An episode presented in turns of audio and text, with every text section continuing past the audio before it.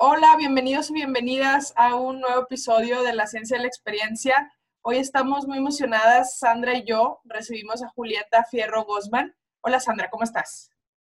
Hola, hola a todos. Sí, estamos muy emocionadas, la verdad. Muy contentas de tener a Julieta aquí en, en nuestro podcast. ¿Cómo estás, Julieta? Bienvenida. Muchas gracias por aceptar.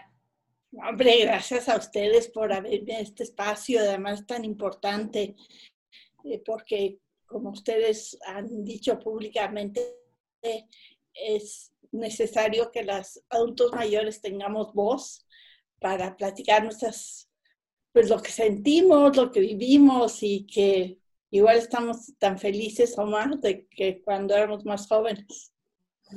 Qué padre. Qué bien, pues queremos aprender de todo eso porque existe, o sea, culturalmente se nos enseñan cosas muy, muy negativas de cumplir años, o sea, entonces claro que por eso siempre estamos, Sandra y yo, buscando eh, este, conversaciones como esta que, está, que estamos teniendo contigo, porque, porque pues no, no, no, estamos convencidas de eso que nos han enseñado. Culturalmente se nos ha dicho cosas muy negativas de cumplir años, tan así que a veces ni, ni queremos decir nuestra edad, etcétera. Entonces, pues por eso estamos aquí, para platicar contigo y, que nos des consejos de cómo, llegar a, estar súper activo.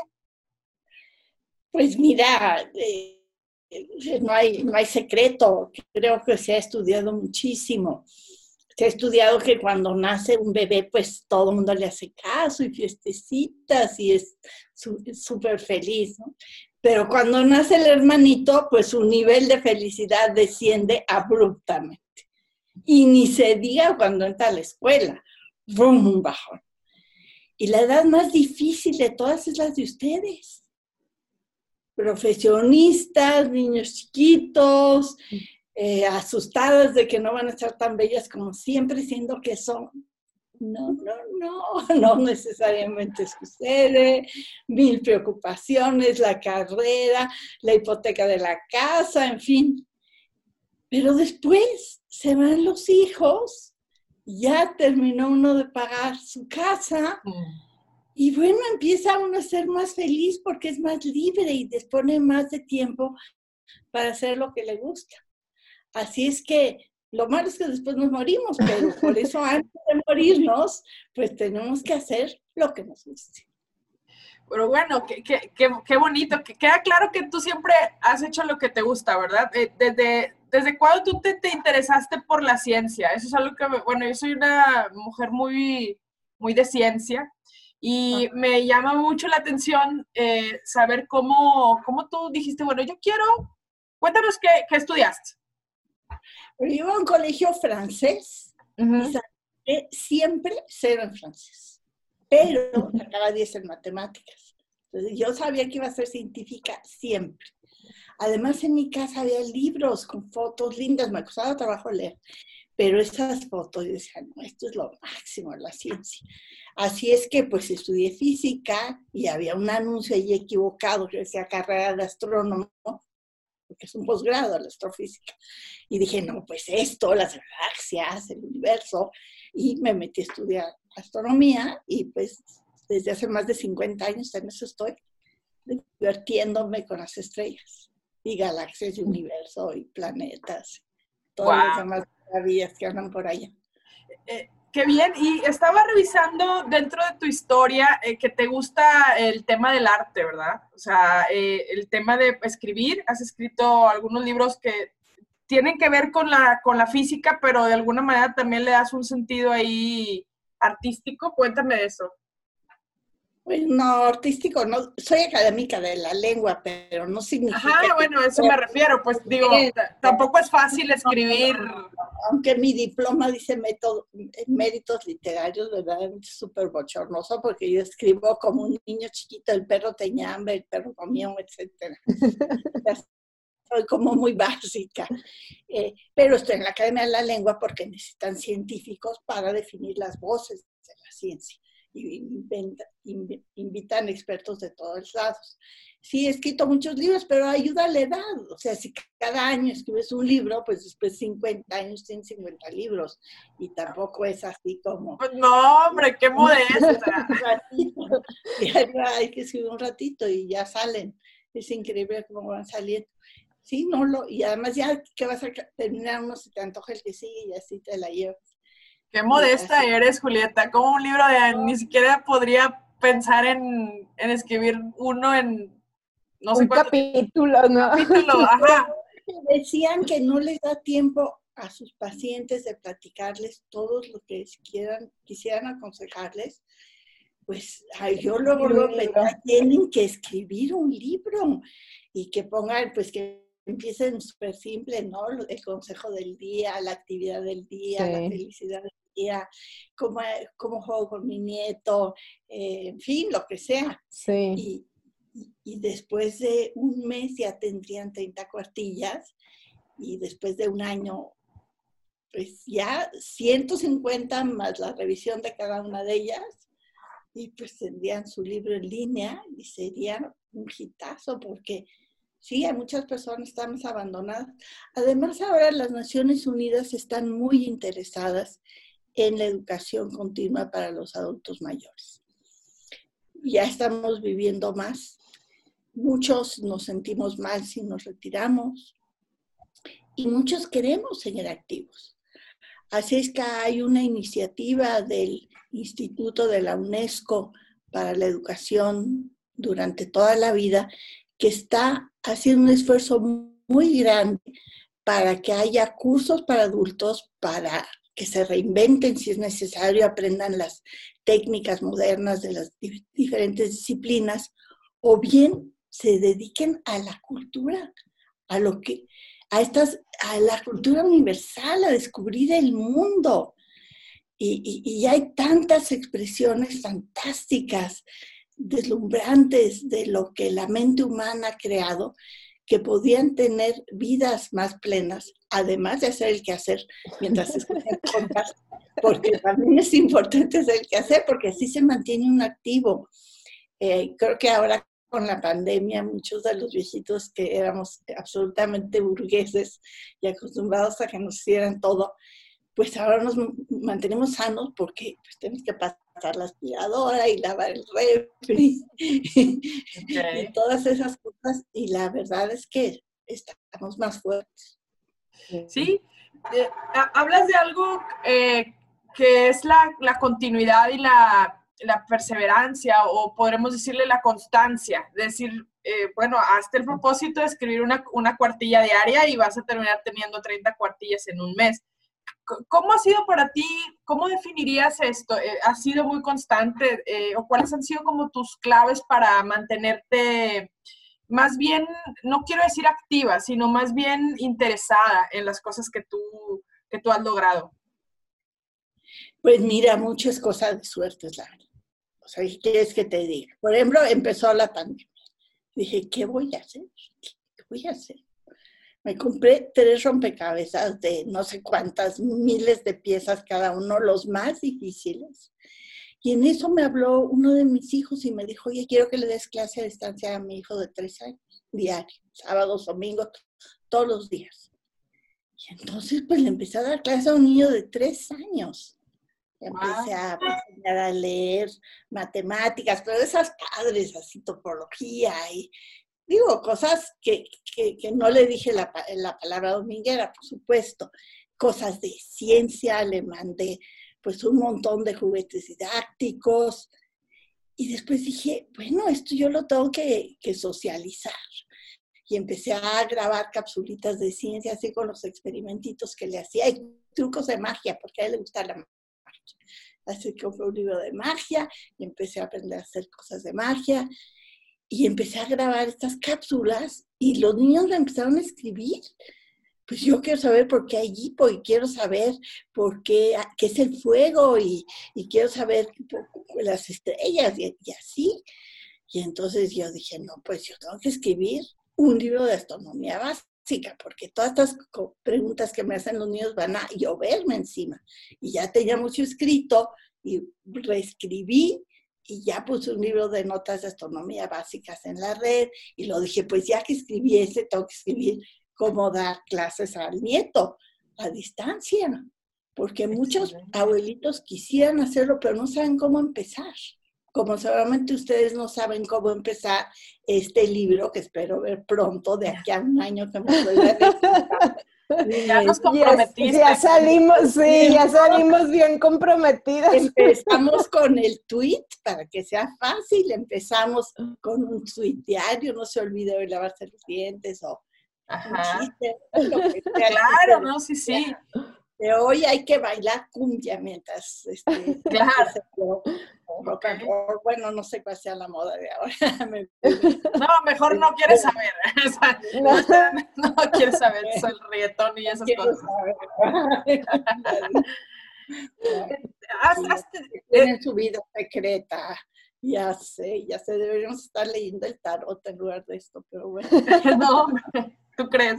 Eh, y entonces, bueno, empecé a escribir estas notas para abuelitos y después pensé, no, yo tengo que escribir un libro de lo que yo sé hacer, que es divulgar la ciencia. Así es que durante la pandemia, pues he estado escribiendo todos los días, mi partilla no está de cada día. Y bueno, pues van saliendo las notas. Y es increíble, porque pues a mucha gente sí le importa. Y después me hablaron de la UNESCO justamente para este proyecto de educación para toda la vida. Y esa fue una responsabilidad terrorífica, se imaginan.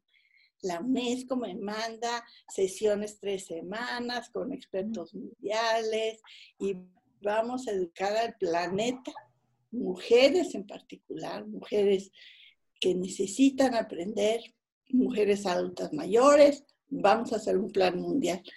Entonces, pues he dormido mal, por eso tengo estas ojeras, pero estoy pensando en eso, ¿cómo diablos le hacemos para que las mujeres tengan el gusanito de seguir aprendiendo, que lo asuman este reto y digan, yo sí voy a poder, soy analfabeta, pero con mi celular le puedo escribir a mi nietecito, te quiero, a ver qué pasa, y que no estén preocupadas por la letra bonita.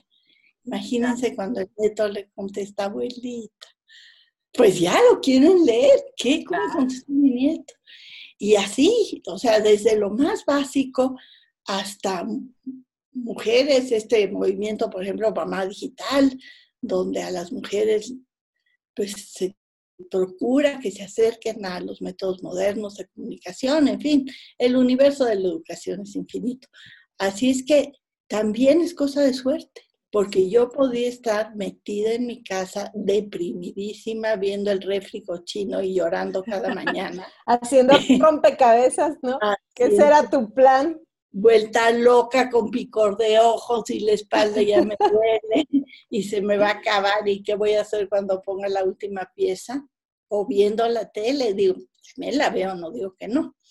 No veo las series de Netflix, sería un engaño terrible decirles que no, pero pues Sí, es que a veces la vida trae oportunidades y hay que asumir esos retos, porque cuando vences un reto, te sientes bien. Eh, un reto trivial, uno se aburre. Un reto muy difícil, dice uno, no, no voy a poder, yo eso no es lo mío, no voy a poder, nunca he podido, soy, bueno, lo que nos enseñan las mujeres, que no servimos en general. Pero si uno asume un reto, que está por encima de nuestras posibilidades. Claro que nos asusta, nos duele un poco el tin, la panza, lo que sea, pero una vez que te metes al reto y lo trabajas, wow, te sientes tan bien. Y el éxito es muy importante, porque una vez que uno aprende a asumir retos y a ser exitoso, pues ya es, es un vicio. No, sí, pues sí, sí es cierto. Y además una cosa va generando también eh, un, como una, cadena de, retos, ¿no? Porque un reto luego se trae otro más. No, no, ¿No te pasa que a veces te has desanimado, Julieta? Ay, por supuesto. Bueno, yo voy cada semana, bueno, ahorita a distancia al, psiquiatra y estoy en el y bueno, ya tras el le iba a llamar flojera, pero sí, no, pues, yo necesito mi dosis semanal de ayuda profesional. Qué bueno que lo, que lo comentas, porque creo que eso es algo que también es importante, tener esas herramientas, ¿no? Con, con un profesional.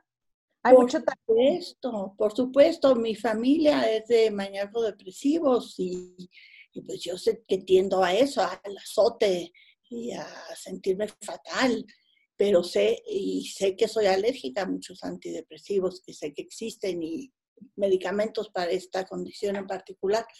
Pero bueno, lo que hago es que voy a mi cita y mi médico me tiene controlada, me pone el freno. Yo sé que si me pongo histérica, bueno, histérica no, ni depre y me azoto, eh, pues le puedo hablar en cualquier momento y me dice, ah, no, acuérdate de tu infancia, tu papá te está regañando, pero ya no está ahí. Lo que sea, ¿no? cada, cada familia tiene sus problemáticas todos tenemos. Claro, pero acabas de mencionar también algo muy, muy importante para esto del bienestar, que es el conocerse a uno mismo, ¿no? Saber cuándo, cuando de repente hay una situación que te puede hacer sentir de alguna manera. Eh, ¿Qué tanto trabajas esa parte o qué tanto te ayuda el conocerte? ¿Cómo podrías decirnos que ayuda? No, pues mucho. Llevo muchísimos años viendo al psiquiatra cada semana. Es que yo, psicoterapeuta y ahora son como más multidisciplinarios. Yo creo que abrevan de, pues de Freud, desde luego, pero de muchas otras fuentes, de los estudios modernos, de, de la mente. Y además, como estamos envejeciendo antes, pues, perdón, estamos envejeciendo y... Claro, no, bueno, sí. Ya Freud de lo que dije. no, sí estamos.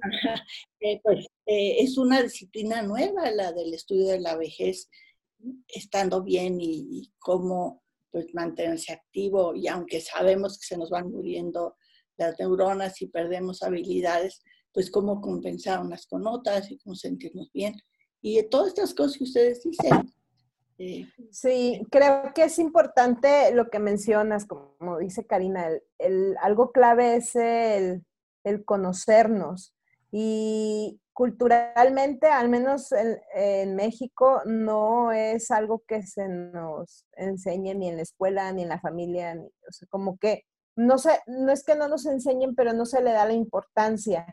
Y luego hay muchas historias de, de personas que van por la vida a base de ensayo y error. Y, creo que obviamente eso es importante, fracasar, porque que del fracaso también se aprende, pero eh, también es esta parte del autoconocimiento y de ver eh, a los especialistas en, la salud mental como una herramienta para facilitar ese autoconocimiento, nos, nos lleva a tener una vida más plena.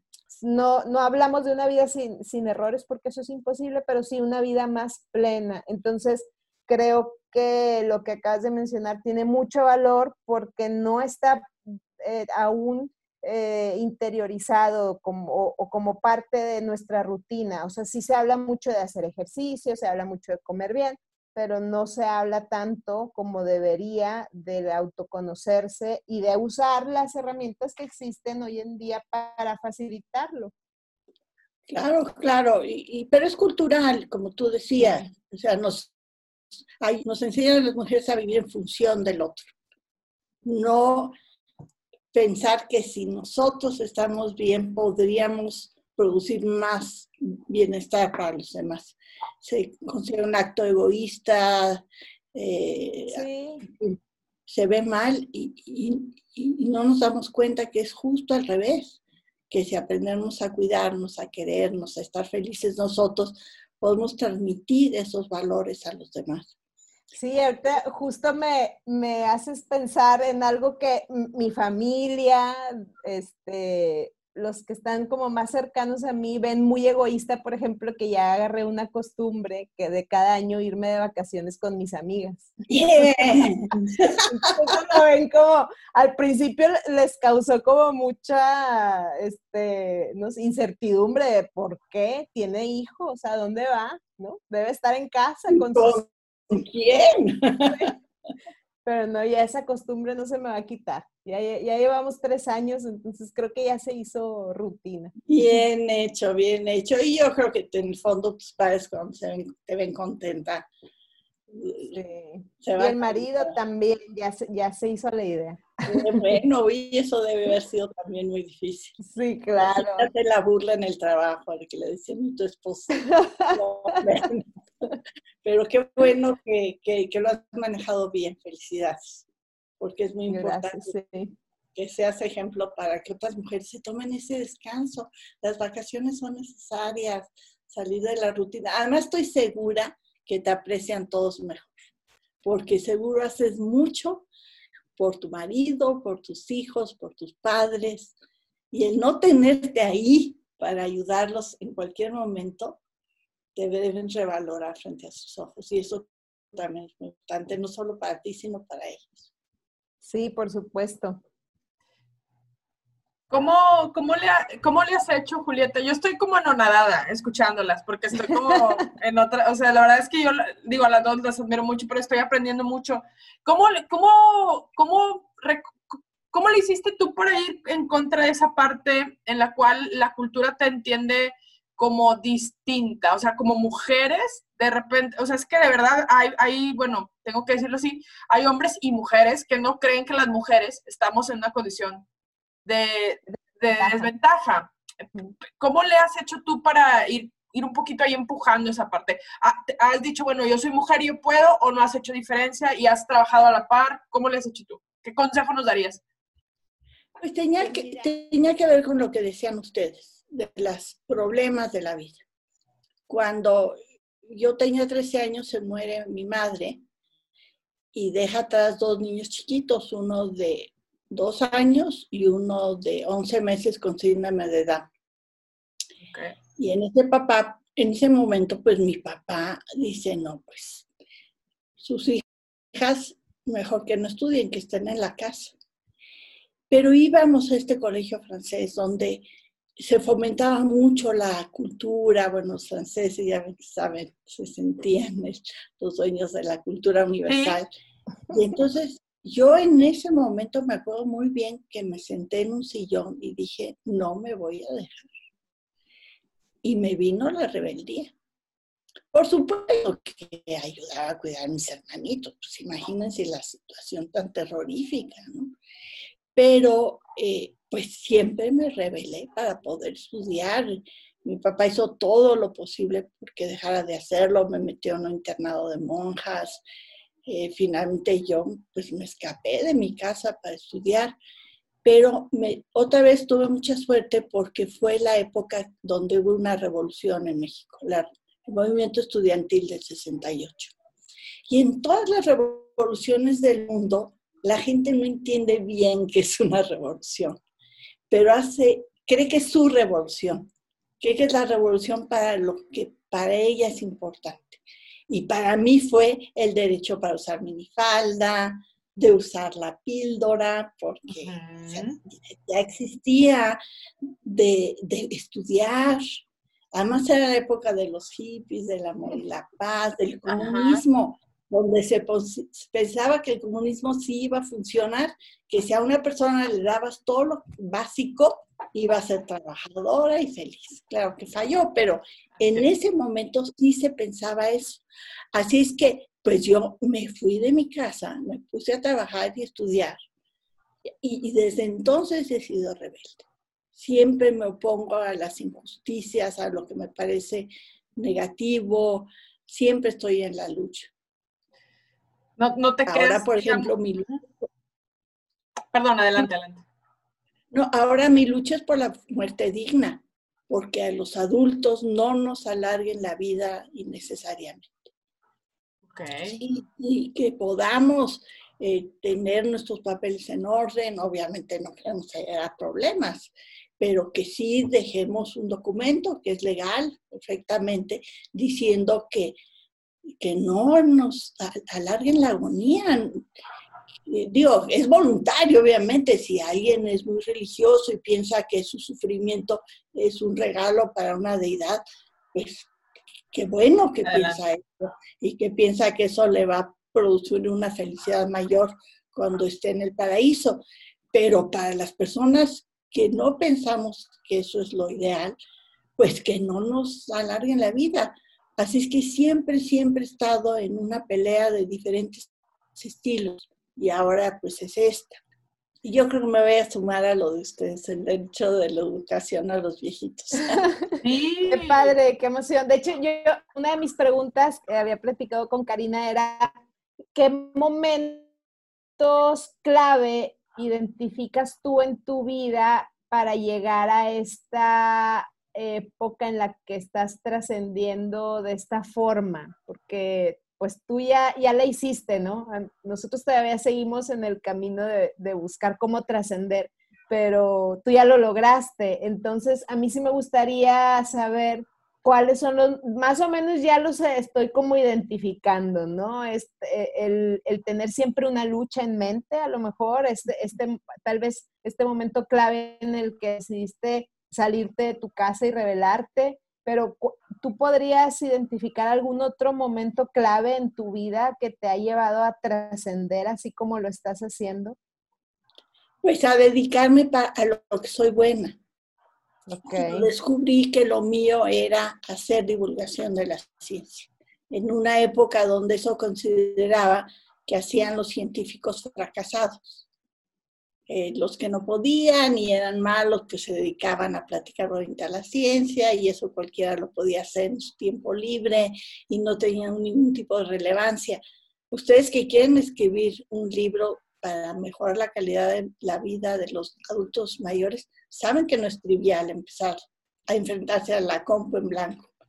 Saben que es muy difícil empezar y sintetizar y explicar las cosas de tal suerte que cualquiera persona las entienda y las haga suyas, porque eso es lo que quieren ustedes, no solo que los lean y ya, no, quieren que la persona las lea y reflexione y tenga el valor de, de experimentar lo que ustedes le están sugiriendo, porque dar consejos es muy fácil, pero lo difícil es seguirlos y tener la convicción de que uno puede llegar lejos.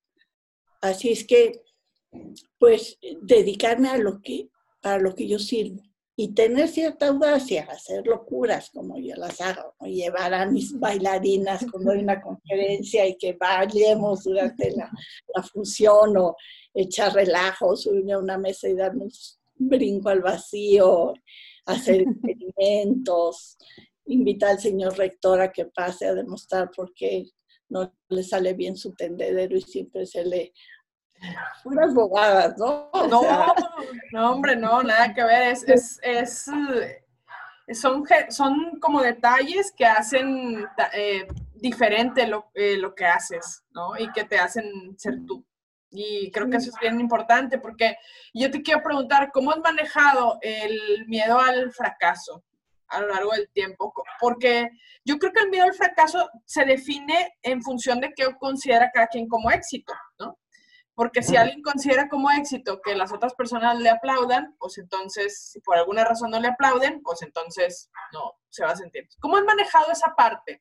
El miedo a, regarla o el miedo a, que, por ejemplo, el momento de escribir, decir, bueno, y si esto, ¿cómo haces para, ajá, cómo haces para enfrentar ese miedo, esa, esa incertidumbre? Mira, las, las personas que hacemos cosas, las regamos si haces 100 cosas, las riegas en 10. En 3 la hiperriegas. Pero hiciste 90 cosas, que igual sí valieron la pena. Claro. Y si haces 1000, pues la riegas en 100 y la hiperriegas en 30, pero gacho, o sea, horrible. Pero más vale hacer cosas. Así es que yo soy de la opinión que vale la pena hacer cosas. Ahora, para escribir, fíjense que hay una cosa maravillosa que aprendí en la Academia de la Lengua. Cervantes tenía faltas de ortografía, de redacción, pero sus editores le decían, escriba, lo que tiene usted son ideas. olvídese de la redacción, olvídese de la ortografía, olvídese de la puntuación, de separar los párrafos. Él a veces escribía Cervantes con S y a veces con C. ¿En serio? Fíjate. Sí, entonces si ustedes escriben, le pagan a un corrector de estilo, que va a estar agradecidísimo, porque lo importante de ustedes son sus ideas, lo que han aprendido en su práctica día a día con los adultos mayores. Y eso es invaluable. Es un corrector de estilo, no lo podría sintetizar jamás. Entonces, por eso si ustedes piden ayuda, pues el texto va a mejorar. Yo someto todo lo que escribo a corrección de estilo. Y sí, le mandan uno las correcciones y prefiero uno ni verlas. claro. Pero no las veo y ya turnas al corrector de estilo, tiene que pasar cualquier cosa, una nota de periódico, un libro, un artículo, va. Y, y, luego te dicen, pues le dicen correcciones, adelante. No pasa nada. Como decía Dalí, ¿no? Que hablen mal, pero que hablen. Pues sí que es de los errores. No, y, y, bueno, e, es bien, bien interesante esto porque qué tanto a veces nos detenemos en plasmar o hacer algo por no hacerlo perfecto como nos han enseñado que tiene que ir. Es, es, es de verdad, me, estoy bien conmovida porque es, es muy Creo que nos, nos descalabró a las dos, ¿verdad? Sí, sí, cañón. Somos muy perfeccionistas y, a veces no, no, nos bloqueamos tanto, pero sí de vez en cuando, o sea, como por no equivocarnos y por querer hacerlo así perfecto, este, nos tardamos más de lo que deberíamos o de lo que podríamos, vaya, podríamos hacer las cosas de una manera más ágil. Pero también es su vida. Y ustedes quieren que el registro de su vida las complazca, que puedan voltear para atrás y ver, y ay, qué lindo me quedó esto, qué bueno que le esté con cuidado, qué bueno que esa hora más que le dediqué estuvo ahí porque se nota. Sí, sí, sí, pero hay que ser flexibles. Sí, sí, sí, sí. Y son así, pues acepten y digan, bueno, pues yo me voy a tardar más que los demás, lo voy a revisar una vez más. Y si yo lo necesito, pues lo voy a hacer. Claro. Eh, no pasa nada. Y como ustedes mismas dicen, si ya conocen que son así, pues también hay que aceptarse como uno es, cosa que no es fácil. No. Es esta ver otra cuestión. Exacto, pero ayuda mucho, ¿no? Aceptarnos como somos. Eso creo que también ayuda mucho. Eres una apasionada de la educación. Te veo, te veo con esa pasión por educar y por enseñar. ¿Cómo ves la situación ahorita de la educación? Eh, yo, yo en lo personal podría decir o ponerles ahí sobre la mesa que para mí la educación es la base. Eh, es donde tendríamos que abocar nuestros esfuerzos porque todas las personas en todos los niveles tengan derecho a estar eh, con acceso a la educación. Pero ¿cómo podrías tú, en, qué, en, qué, en, qué, en qué rango pondrías la educación, Julieta? O sea, es difícil, estamos viviendo épocas muy complicadas. a mí me preocupa personalmente. ¿Tú cómo lo ves? Bueno, yo pienso que la educación continua durante toda la vida debería ser un derecho humano, así como el acceso a la salud o el acceso a, necesidades básicas, una debería ser la educación. Y sobre todo ahora que las personas se tienen que reinventar porque las nuevas tecnologías, la robotización, las industrias están cambiando. Así es que todos vamos a tener que aprender a aprender. Eso es lo primero. La educación básica debería incluir aprender a aprender y de preferencia aprender con gusto, porque si es algo que vas a tener que hacer toda tu vida, más vale que sea un buen comienzo la educación, que tengas al menos un evento de aprendizaje en tu vida que digas, wow, lo que sea andar en patineta, qué sé yo, hacer un pastel maravilloso, diseñar un vestido de moda, lo que sea, pero eso lo hice bien. Porque una vez que uno aprende a que puede aprender y lo hizo con gusto, pues ya es más fácil seguirse con eso. Yo empezaría la educación con las jóvenes parejas que piensan tener un niño y empezaría la educación, pues para que tengan mejores habilidades de comunicación como pareja, por ejemplo. Que a veces llega el amor y uno no sabe decir no y el otro no sabe pedir lo que necesita. En fin, bueno, ustedes son expertos en eso. Y, y después, pues, entraría a, ayudar a los profesores a, a, estén más a gusto dando clase, darles mejores herramientas para que, en particular en ciencia, se les enseña poca ciencia y no se les enseña cómo enseñarla. Así es que tenemos profesores del siglo pasado enseñando ciencia desde hace tres siglos a niños que les tienen sin cuidado las leyes de Newton y los resortes de Hooke o lo que sea.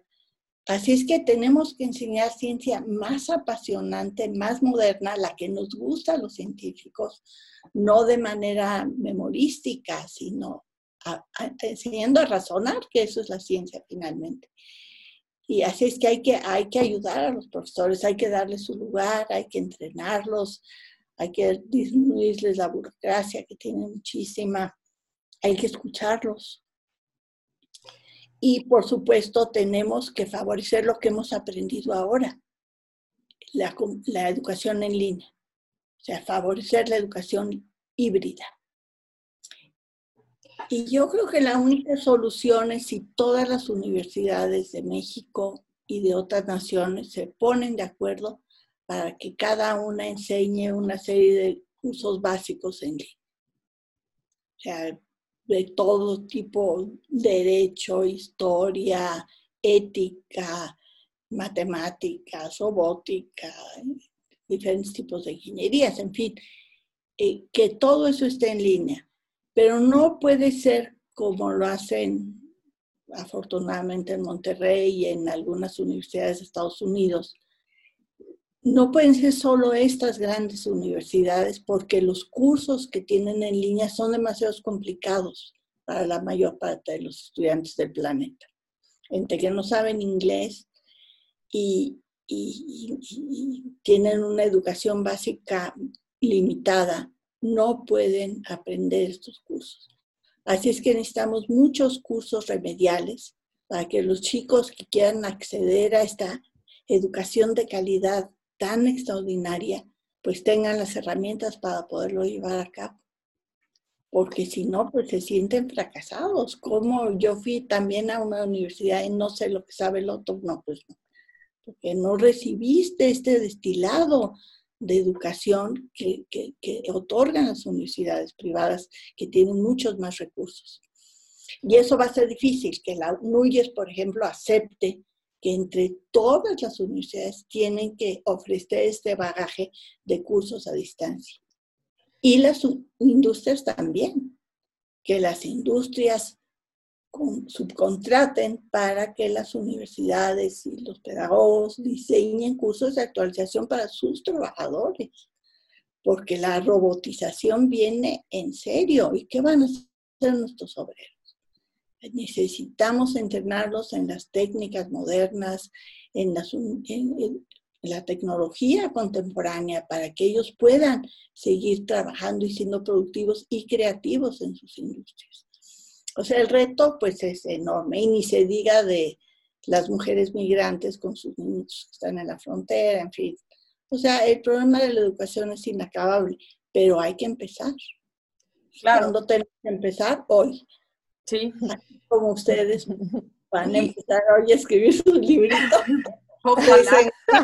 No tiene que ser una cuartilla al día. A ver, hagamos un, párrafo al día. Okay. por el título del libro y sus nombres. Ya empezaron la primera página. Ya nos dejaste tarea, Julieta, que bárbara. Dice más o menos qué temas les gustaría. Lo bueno de, de, de Steven Copu es que pues, se borra, se quita, se modifica. Y luego cada día un párrafo. ¿Qué se me ocurrió hoy? Pues lo escribo, ya hoy pensé qué tal. Y así, y de aquí a un año van a ver. wow. Pues bueno. Ya me van a querer invitar. Porque no, ay, que. no, al contrario, vamos a tener que hacer, vamos a hacer otro episodio para contarte Otra sesión. Exacto. Eh, bueno, para contarme cómo van, eso me parece bien. Excelente. un reto gradual que no sea así, que las mordimos hasta roja te puse. sí. Qué miedo, la señora me va a reír. No, ¿sabes qué? A mí, a mí esta, a mí esta conversación para mí está siendo muy reveladora, o sea, de veras, estoy teniendo muchas ideas ahorita. Eh, y de verdad te agradezco mucho, eh, te agradecemos mucho y, y bueno, este, eh, es que estoy sin palabras. Este, Yo te quiero hacer una pregunta. Algo rápido. Sí. Sandra, tú tienes hijos chiquitos, no te presiones ahorita. Tienes la vida. Puedes empezar el libro dentro de 15 años y no pasa nada. No tienes bueno, yo a, a, ese punto tengo una anécdota. Siempre, ¿no? Sandra, anécdotas. Hace, ¿qué? 12 años regresé a, a Monterrey de la maestría estudié en, Barcelona, tuve la, fortuna de que mi universidad me apoyó y, fue una época muy bonita que nunca voy a olvidar. Y regresé y uno de mis grandes maestros, el doctor Arnoldo Telles, él era director de la facultad y, y me acuerdo, lo tengo así súper presente que me dijo, bueno, ya el doctorado. Así regresé, fui a saludarlo, no, tenía tres días, no sé, bueno, ya el doctorado y yo, no, doctor, no, déjeme descansar, hice cuentas y llevo tantos años estudiando. Creo que es uno de los, pues no errores, pero sí lo identifico así como un momento clave. Tenía razón, tenía razón, era ese momento en el que tenía que estudiar el doctorado. Nació mi hijo mayor y en, cumplió, no sé, seis meses y dije, ahora sí el doctorado. El día que fui ya tenía, no sé, un año, el día que fui a que me firmaran la carta de, presenté el examen, me fue bien, me fue muy bien, este, batallé un poco para conseguir mi director de tesis, pero lo, lo, encontré y el día que fui a firmarme, a que me firmara la carta de, de que aceptaba ser mi, mi, tutor, el niño le dio diarrea, llegué tarde con el niño todo sucio y, luego llegué y me dijo, no, sabes que ya revisé y si hay un límite de alumnos y ya llegué a mi límite, o sea, muchas cosas, el universo conspiró para que no, y entonces en ese momento pensé, dije, pues no es ahorita, no es ahorita, no he renunciado a la idea del doctorado, ha habido varios momentos, ya tengo dos hijos, ha habido varios momentos que digo, va el doctorado, pero no es, no es. Entonces, no renuncio, pero sí lo dejo en pausa, porque creo que tengo otras tareas en la vida ahorita. Pero estás tocando un punto clave de la educación. Se ha hecho para hombres pensando en los tiempos biológicos de los hombres. Y es la gran injusticia para las mujeres. Porque claro que tú quisiste tener los hijos cuando estabas joven y estás joven. ¿Te ibas a esperar los 50 años para tener niños? Pues no, ya no podías. Mejor tenerlos joven cuando estás fuerte. Es un esfuerzo enorme tener un bebé. Les da diarrea, efectivamente. Y luego les da otra cosa y otra y entran a la guardería y les sigue dando y dando y dando. Así es que el, los tiempos biológicos de las mujeres se tienen que tomar en cuenta para la educación básica. Si una mujer decide interrumpir 5, 10 años su educación para dedicarse a tener hijos y crear una familia, adelante.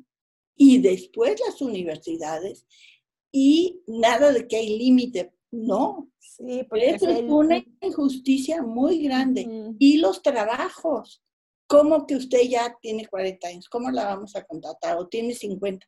Pues sí, señor, porque fíjese que las mujeres vivimos más que los hombres y tenemos que interrumpir nuestro ciclo para tener nuestros hijos cuando somos jóvenes.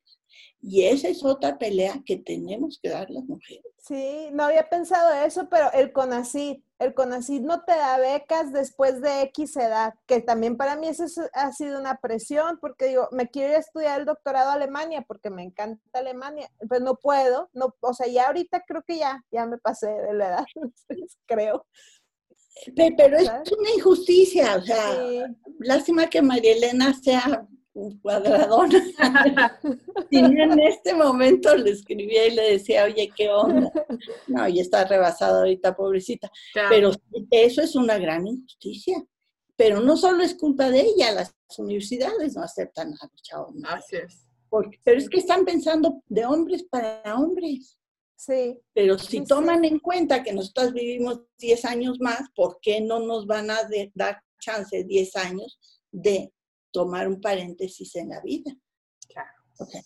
Y, y, la presión sobre las mujeres que hacen posgrados es terrorífica.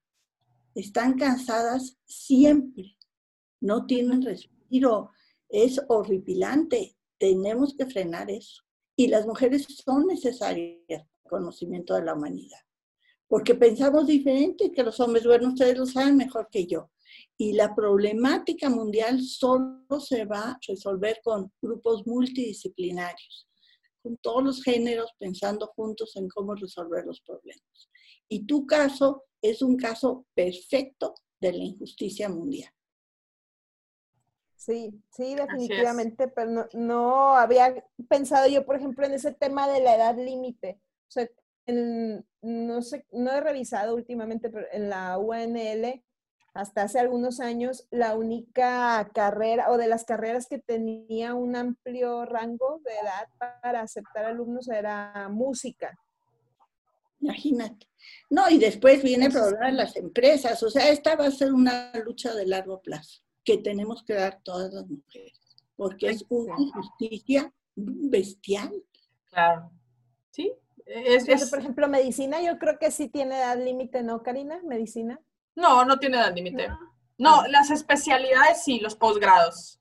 Ah, los posgrados sí, sí, hasta hace unos años había límite.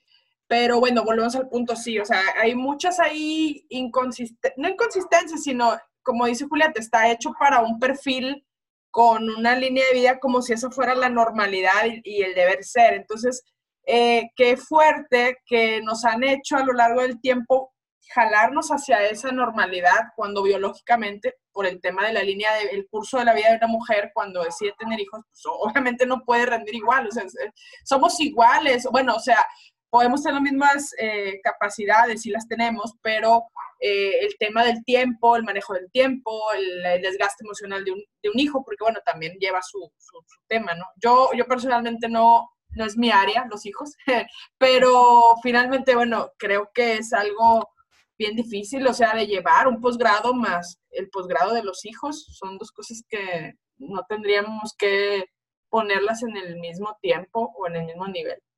Y además gravita en contra de las mujeres, porque los problemas médicos de las mujeres son distintos a los de los hombres. Por dar un ejemplo, la menstruación, como es algo de mujeres y de sus días y de que están de malas, pues ahora hay más cólicos menstruales, porque las mujeres tienen menos hijos. ¿Y quién se está ocupando de eso? Pues tendrían que ser estas mujeres que hacen posgrados después de tener sus niños y que se dedican a investigar eso. O cuestiones como las técnicas de detección de cáncer de mama son incomodísimas. Seguro a un señor se le ocurrió aplastarle la chicha a la señora dolorosamente para analizársela. ¿A quién se le ocurre eso? Pudiéndola poner acostada en una canastita y poner la radiación ahí. Pero ¿por qué es eso? Porque las mujeres no nos han dado chance y además nos limitan excluyéndonos de esta manera. Entonces, va a seguir sufriendo a la mitad de la humanidad durante muchos años por esta problemática. Pero sabes qué, es, es así lo que estamos haciendo justo ahora, o sea, unirnos las mujeres por las mujeres, no, no hay, no veo otro camino. Y, y, y, poco a poco en la lucha sí que se van uniendo hombres, ¿no? Pero definitivamente todavía nos queda mucho por hacer. Me acordé, por ejemplo, hace, hace poco me, me tocó hacerme ese estudio doloroso pero tuve la suerte de que era una doctora muy reconocida en la ciudad y, era su equipo de enfermeras, todas mujeres, entonces eso te da, por eso digo, somos mujeres que nos debemos de unir, eso ah, no sufrí nada, supongo que tiene que ver que el género, ¿no? O sea, que, podemos, es más sencillo ponernos en, el, en el los zapatos de la otra y, practicar la empatía. Claro, no tienes toda la razón. Sí, y, hace, eh, ser sororas, ¿no? Como dicen, o sea, sí tenemos que seguir, eh, porque luego entre mujeres, eh, también culturalmente, tenemos que, reaprender a cómo tratarnos bien, ¿no? sé, cómo querernos, cómo apoyarnos, no cómo estarnos juzgando, porque culturalmente también nos, nos han enseñado eso, deshacernos de esas, desaprender esas, esas conductas. Pero sí. definitivamente tenemos que seguir empujando. Solo nosotras tenemos que, o sea, nosotras como mujeres, ¿no? Y obviamente nosotras somos las que transmitimos sin contar las mujeres a nuestros hijos, ya sea directa o indirectamente. Sí, es, exacto. Tenemos que aprender a aceptar. Y eso va a ser difícil, pero poco a poco. Pues ustedes que son ejemplo van a hacer una diferencia pues ahí estamos empujando, no creas, este, es, difícil a veces, eh, a veces uno pierde el ánimo, pero aquí estamos. Eh, la, ¿Cómo logras tu bienestar, Julieta? ¿Cómo tienes alguna rutina? ¿Eres mujer de rutinas o te levantas así? Sí, sí, me levanto tempranísimo, me tomo un café, veo mis plantas bonitas, me pongo de buenas de ver todo bonito y después me pongo a trabajar. Y ahora, bueno, le doy la clase a mi nieto, lo cual es un esfuerzo grande porque educar a un niño a distancia y, y que sea siempre divertido, nuevo, diferente, retador, eh, pues cosas que creo que le haría bien aprender. Que está muy chiquito, no pasa si no aprende nada, pero yo prefiero que, que arranque fuerte para que la escuela le sea menos pesada y después pues descanso, como, trato de dormir una siestecita y después pues me pongo a trabajar otra vez. Pues como, descanso otro rato y me pongo a trabajar otra vez. Ok. y, y, trato de hablar con mis amigas, es muy importante, aunque sea a distancia. Claro, mantener, mantenerse ahí. De vino y platicar y contarnos nuestras broncas. Excelente. ¿Qué, qué, consejo nos darías al grupo de, personas que estamos de este lado? Eh, a, los millennials. a los millennials. A los que sí, a los que vamos en el camino. nos das a los millennials? Sí, ándale, es una buena, una pregunta muy, muy bien resumida. Pues que hagan su revolución así como nosotras hicimos la nuestra en el 68. Yo las veo a ustedes siempre cansadas justamente por lo que decías, que quieren ser la mujer perfecta. Quieren que los niños estén bien, que estén limpiecitos y lindos y que sus casas estén bonitas. Ustedes quieren ir al gimnasio para estar fuertes y quieren hacer su vida profesional. Y además quieren aprender a hacer trencitas o a cocinar o yo qué sé qué cosa hagan en la intimidad y la quieren hacer perfecta. Y entonces siempre están cansadas, siempre. ¿Y cuándo están disfrutando todo eso? Pues menos mal que Sandra toma sus vacaciones, que si no. ya sé. Entonces, les toca a ustedes, les toca a ustedes luchar, pues por lo que ustedes creen que es importante, no sé qué sea, no deben ser las mismas cosas por las que luchó mi generación, pero seguro tienen muchas causas válidas por las cuales la vale la pena. Digo, cuando digo revolución es hacer un cambio poco a poco, de manera gradual, pero tienen herramienta, tienen voz. Y muy pocas mujeres en el planeta tienen voz. Úsenla. Gracias. Sí, tienen toda la razón. Inteligencia tienen muchas cualidades. Pues Muchas gracias. Muchas gracias por tu tiempo, Julieta. De verdad, esta conversación te agradecemos muchísimo. Eh, no sé si quieran agregar algo.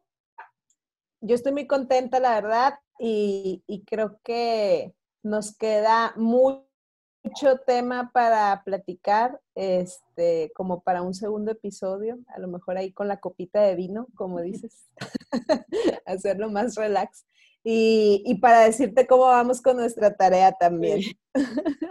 Pues yo les querría decir que deben ser muy buenos terapeutas, porque hicieron de esta conversación un gran momento de reflexión en conjunto y bueno, fue muy grato para mí. Muchas gracias. Muchas gracias, Julieta. Eh, te mandamos un abrazo, toda nuestra admiración. De verdad que sí, sí, sí, sí, sí, eh, de verdad. Y bueno, vas a tener noticias nuestras pronto porque seguramente vamos a querer platicar más contigo. Eh, eres, eres, eres inspiración. Muchísimas gracias, Julieta. Gracias a ustedes, que tengan mucho éxito. Sandra, que tus niños estén bien, sigan cuidando. Muchas gracias. Que estén contentas, que sigan luminosas y gracias por pensar en las personas de la tercera edad. Eh, no saben qué, qué, qué importantes son ustedes dos para la población creciente de adultos mayores en este país. Son un ejemplo a seguir. Ojalá logren sus éxitos y mucho más de lo que se imagina. Que la vida las trate bien. Muchísimas gracias. Gracias. gracias.